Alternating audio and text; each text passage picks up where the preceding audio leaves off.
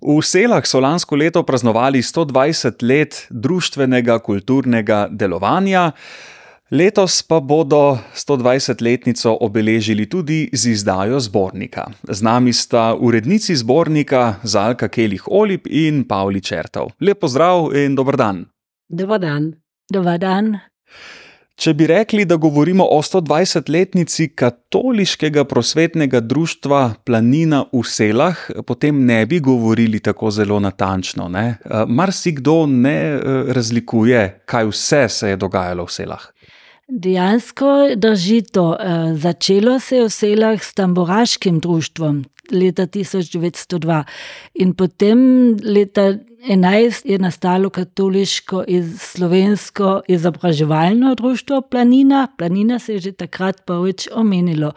In to ime, ki je zdaj, je pa pravzaprav šele od leta triinpetdeset naprej, ko se je pevsko društvo odcepilo in osamosvojilo in, od takrat naprej imamo dva društva. Pevsko društvo, pevska dejavnost je zdaj tam, prej je bilo pa vse skupaj. Ja, verjetno je zanimivo raziskovati zgodovino svojega društva, na neki način svojo zgodovino, zgodovino svojih prednikov. Kako sta to doživeli? Ja, to je seveda zelo zanimivo in zelo obširno delo. ravno prej sva razmišljali, koliko časa se pravzaprav zdaj s tem že baviva, in že govoriva o letih. Tako da je to dejansko zelo, zelo obširno. Zamisel je pravzaprav nastala ob stoletnici, to je zdaj dejansko dvajset let, to sami skoraj ne verjamemo, ampak je tako. In smo rekli, da bi pač radi en malo bolj obširen zbornik izdali. Ker za devetdesetletnico je izšla ena taka lična brošurica, to smo hoteli malo nadgraditi, še kaj poiskati. In smo iskali, iskali, brskali po vseh mogočih arhivih in dejansko smo takrat že našli veliko gradiva, ki pa je takrat ostalo v računalnikih. Ni prišlo do izdaje te knjige takrat. Ker pa je pač najbrž primanjkovalo časa. In isto je bilo deset let pozneje, ob stodesetletnici, zdaj, ob stodvajsetletnici, je pa uspelo. Ja, ko sta prevzeli reči v svoje roke, ja. Midve sva že prej bili zraven, samo mogoče imava res sedaj več časa, vsaj jaz zase lahko tako rečem, da ob službi to ne bi bilo mogoče narediti. Pa z vaše strani, Pavli? Ja, prej sem pravzaprav bolj v zimskem času delala in, in to so trije meseci približno. In potem, če to ne delaš vsak dan ali pa vsak teden, saj prideš tako ven in potem, preden se spet poglobiš v materijo, spet mine en gotov čas. In poleti pač na kmetiji ni bilo časa in tako je vse, vse se nekako zavleklo in ja, zadnji dve leti sta bili pa dejansko zelo intenzivni. Sva iskali možnosti tudi poleti pa vsako prosto minuto, tako da sva, no, končno le skupaj spravili to. Ko doma recimo pospravljamo stvari, se zna tudi pospravljanje zavleči, ko najdemo nekaj zanimivega in potem tisto gledamo pa premišljujemo pa se kaj spominjamo. A je bilo pri pripravi tega zbornika, tudi tako, da kaj zanimivega človek najde pa kakšno fotografijo pa zaplava v spomine pa tudi zato morda malo dlje traja? Dejansko je bilo gradiva toliko, da je navsezadnje bilo težko, kaj zdaj res daš v knjigo in kaj ostane zunaj. Najprej sva začeli zbirati besedila, podatke, in, potem, ko je to tako daleč, da gre to k lektorju, se pa začne tisto delo s slikami. In tega gradiva je tudi bilo ogromno. Seveda je tega iz zadnjih let več, ko je vse digitalizirano. Iz začetkov društva bolj malo. Tam vmes nekje po prvi svetovni v dvajsetih letih sva se pa kar čudili, da je še toliko slik ohranjenih. Dejansko. Vmes spet nič in potem pa spet zmeraj več. Tako da moraš potem enkrat narediti en izbor slik, kaj zdaj potem res vzameš in daš v zbornik.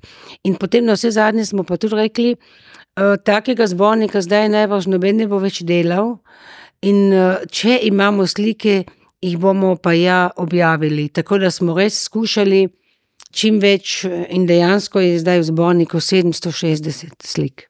No, to pa kar potrebujemo nekaj časa, da si lahko vse natančno ogledamo. Ja, ne samo ogledamo, ampak pod vsako sliko, po možnosti, treba napisati, kdo je na sliki.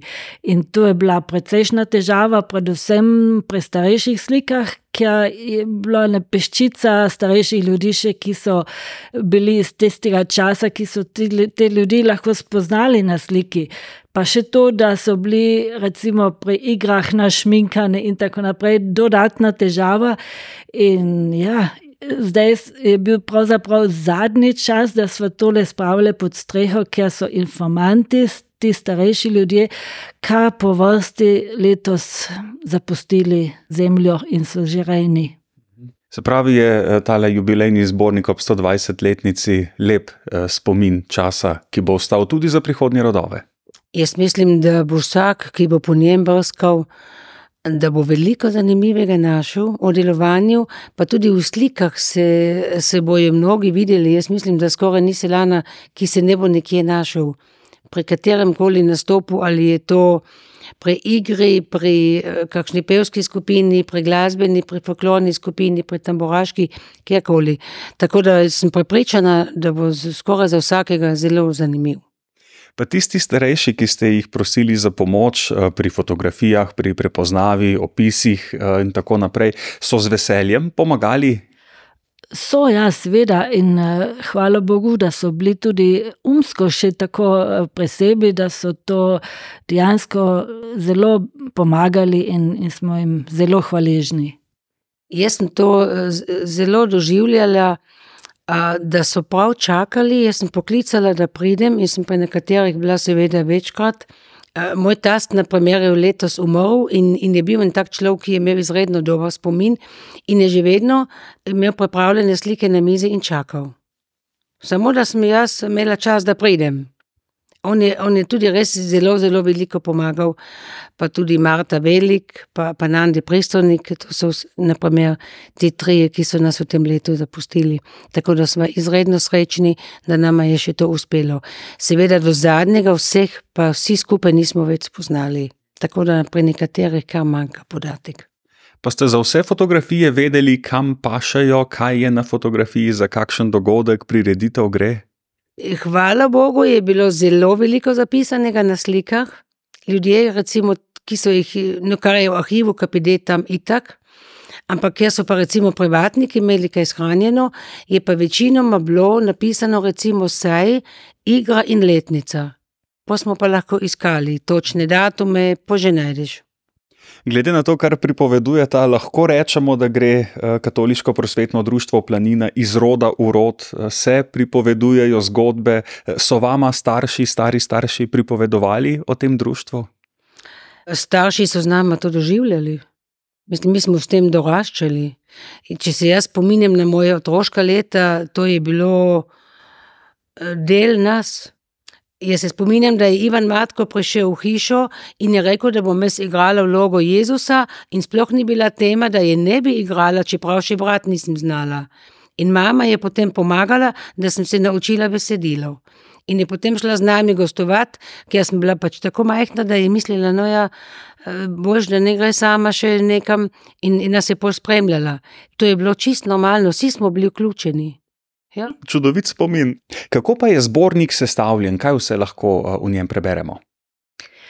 v zborniku so na začetku uvodne besede od naju, potem predsednica Milena Ulip nekaj napiše in besede gostov, drugih ljudi, ki so pač povezani z našim društvom. Potem je en tak splošni članek o ustanovitvi društva in razvoju delovanja in potem je zelo obširno opisana društvena dejavnost. To smo razdelili na deset takih poglavij, to je tamburaštvo, pevska dejavnost, glasbena dejavnost, gledališka dejavnost, ki je najbolj obsežna, ker je dejansko skoraj sto let že obstoja, to je tudi sto dvajset strani v zborniku. Tudi izobraževalna dejavnost je od vsega začetka že bila in tudi še danes in je tudi zelo obširna. Prav tako delo z otroki in mladino, zelo važno poglavje. Potem posebna dejavnost je tudi plesna dejavnost, folklorna skupina in tako naprej. Potem oblikovanje posebnih slovesnosti, kot so to bile razne proslave, pa obletnice, pa kultura spominjanja. Potem seveda tudi družabnost, recimo pustovanje, pa izleti, pa take reči. Kulturna dediščina, ohranitev starih pesmi, nareči, publikacije, ki smo jih izdali.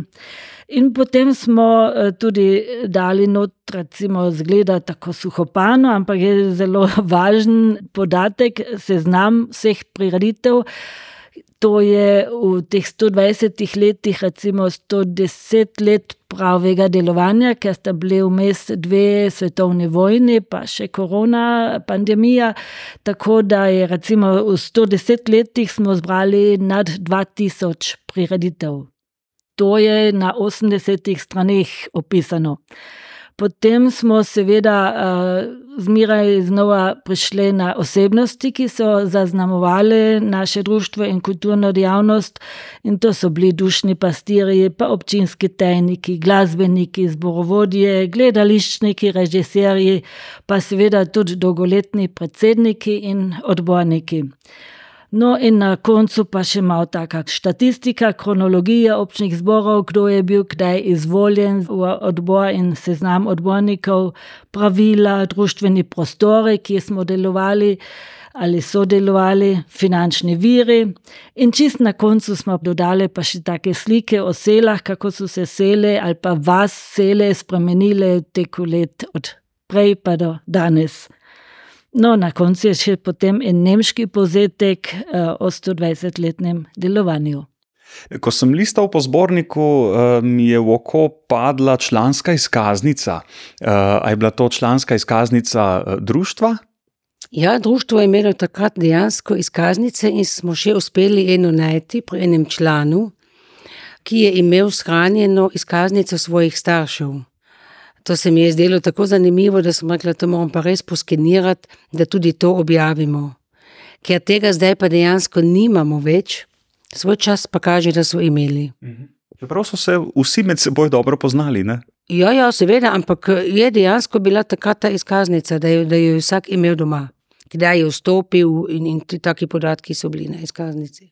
No, zanimiva pa je tudi eh, naslovnica zbornika. Kaj lahko povesta o tem, kako izgleda.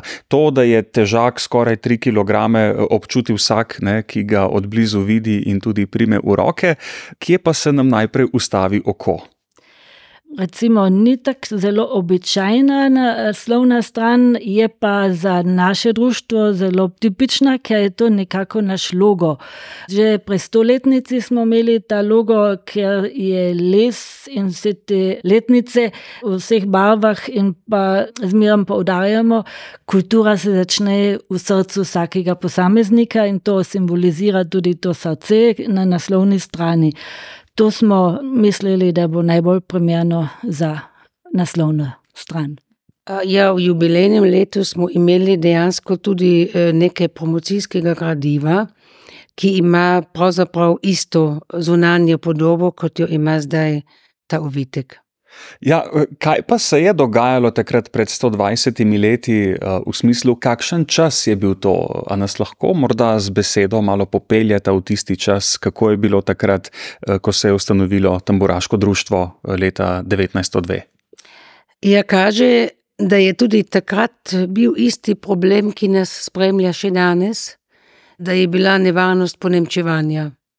In to je bilo splošno, da so se takrat ustanavljale te tamburaške skupine, prav zaradi tega, da so se pač družili, v tem primeru igrali na tamburice in tako pač temi društvi, sploh na splošno so v tem času ustanavljali slovenska kulturna društva, pred nas je to bilo tamburaško in se je potem šele razvilo eh, kulturno društvo.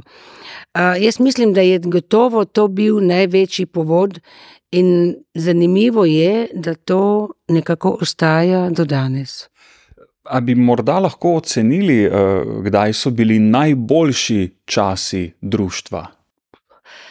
Jaz samo vem o tem, recimo v tem medvojnem času, po pol vojni do druge svetovne vojne, od tam imamo en zapisnik, ki je zelo dobro opisal takratno delovanje.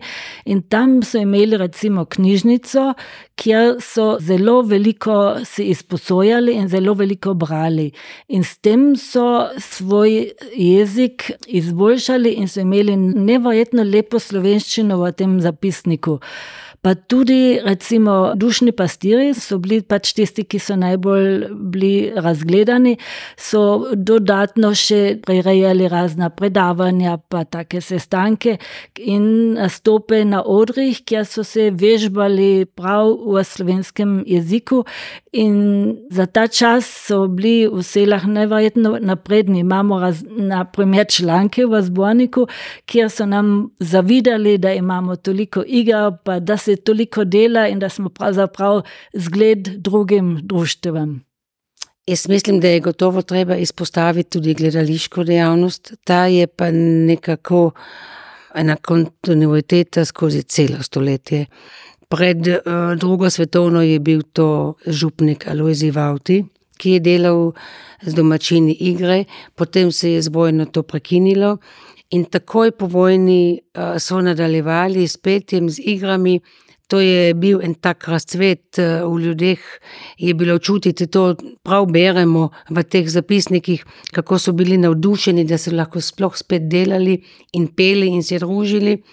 In takrat je tudi Vauti takoj nadaljeval s tem delom, in potem je prišel v sele leta 52 kaplan Ivan Matko. On je pa itak bil en človek, ki je bil, jaz ne vem, kako naj to izrazim, ampak ustvarjen za to, no, da je znal ljudi nagovoriti za gledališko dejavnost in z njimi naštudiral včasih po več igr na leto. In ta navdušenost se nadaljuje vse do današnjega dneva. Ne? Ja, dejansko, gledališka dejavnost ostaja. Ja. In potem je prišel za njim Franci Končan, in je tudi bil tri, na 30 let v selah. In, in zdaj, potem, seveda, so bili drugi režiserji, ampak uh, zdaj se menjajo, ampak imamo pa tudi stalno, da se, da se na tem področju dela. In kar je pa tudi, seveda, zelo zanimivo, kar skrbi za naš naraščaj, to je pa gledališka šola. To je pa zdaj tedensko, tudi v farnem domu. In mislim, da tu si pa lahko obetamo kar nekateri talent, ki bo iz tega zrasel. Če ste postavili take temelje v tem stoletju, gre lahko samo še tako naprej. Zdaj v tem pogovoru je beseda že nekajkrat nanesla na vojni. Kaj vemo o tem uh, obdobju? Vemo to, da tako v prvi kot v drugi svetovni vojni ni bilo družbene dejavnosti in celo v drugi svetovni vojni je bila prepovedana. In tudi družbeniki, ki so bili aktivni v družbi, so trpeli v času nacionalsocializma, da so jih njihove družine izselili, in celo nekateri so med tistimi 13, ki so jih obglavili. In prav tam notri celo piše, da so bili člani družstva.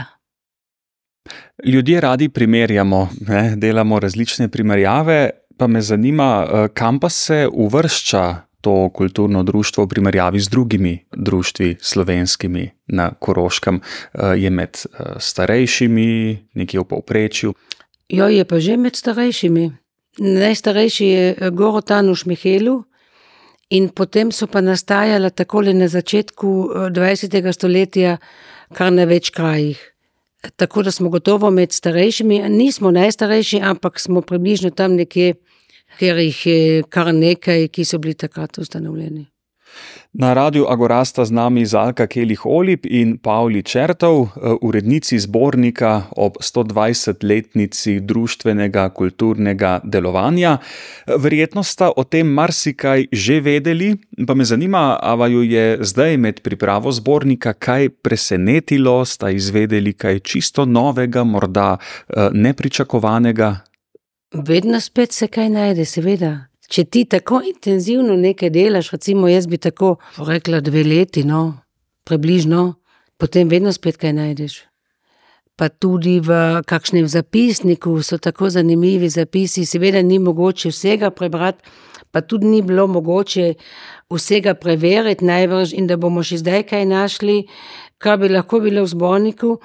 Ampak je pa to toliko zanimivih podatkov, jaz zase bi rekla, da, da dejansko res občudujem tiste ljudi, ki so to delali, recimo po prvi svetovni vojni kako so bili razgledani, recimo, kakšne časopise so imeli naročene, da so jih imeli v knjižnici in so jih ljudje hodili brati.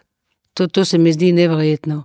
Zato je pa gotovo skrbel župnik Vauti takrat.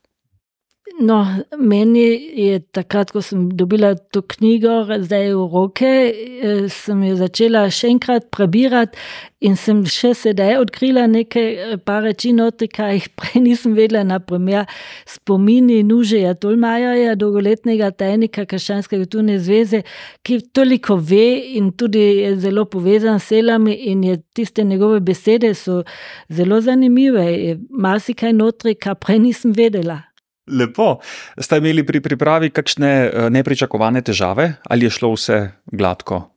Težava ne bi rekla v tem smislu, ampak nisem si mogla prej predstavljati tega. Jaz, za me je to prva knjiga, ki sem jo pomagala narediti.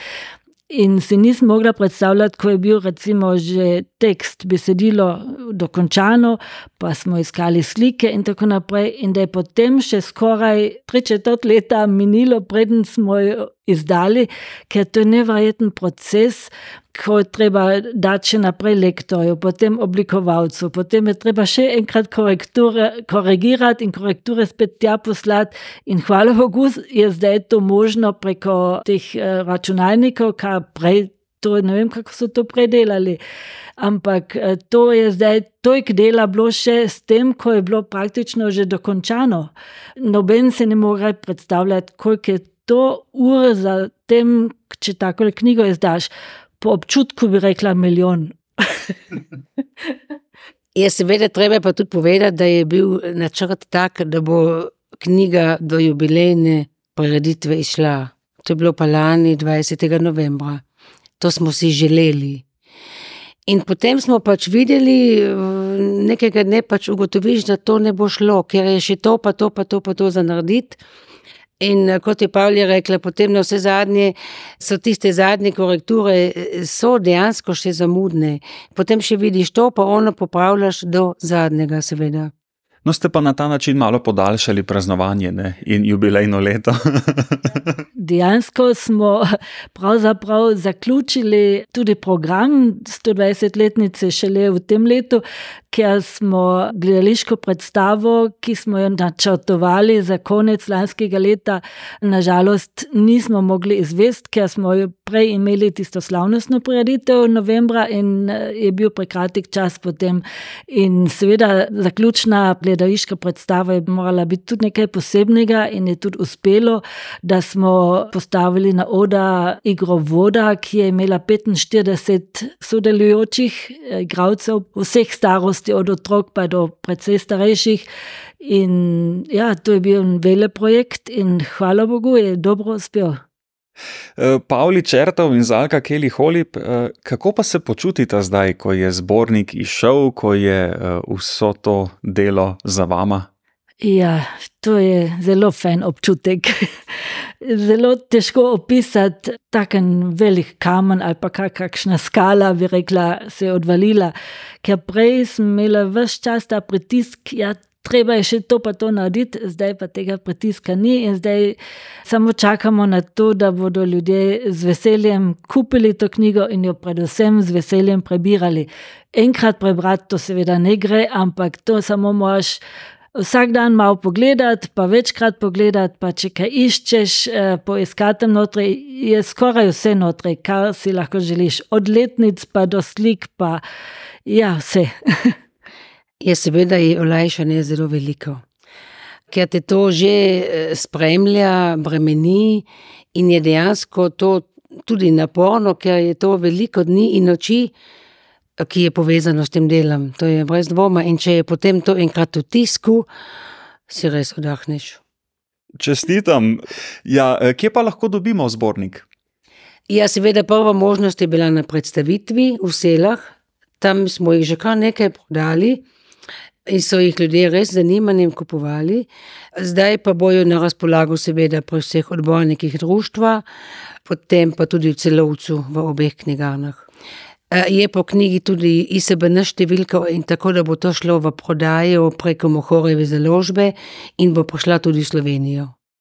Morda ob koncu še kakšen oseben spomin, kdaj sta se vidve pridružili društvu in v katero dejavnost? Ja, jaz sem že povedala, da sem Jezuščka igrala s šestimi leti in potem me to nekako res spremlja celo življenje. Pri vseh gledaliških predstavah smo bili vključeni. Kot sem rekla, Ivan Matko je kar prišel in noben ni rekel, da ne more ali ali noče. On je, on je to tako znal, da smo vsi sodelovali, in potem si pač večji pa prideš v kakšno drugo skupino, jaz sem potem začela plesati pri folklorni skupini in, in na vseh področjih smo bili vključeni. V odbor društva sem pa prišla leta osemdeset in, sem še zdaj. In to je seveda potem ena velika, velika povezanost z vsemi ljudmi, ki sodelujemo v odboru. To je kot ena družina, ki dela res za stvar in za ohranitev slovenske kulture. Pavli, pa vaša zgodba? Če je Zajka začela pri šestih letih, bom tudi jaz tam.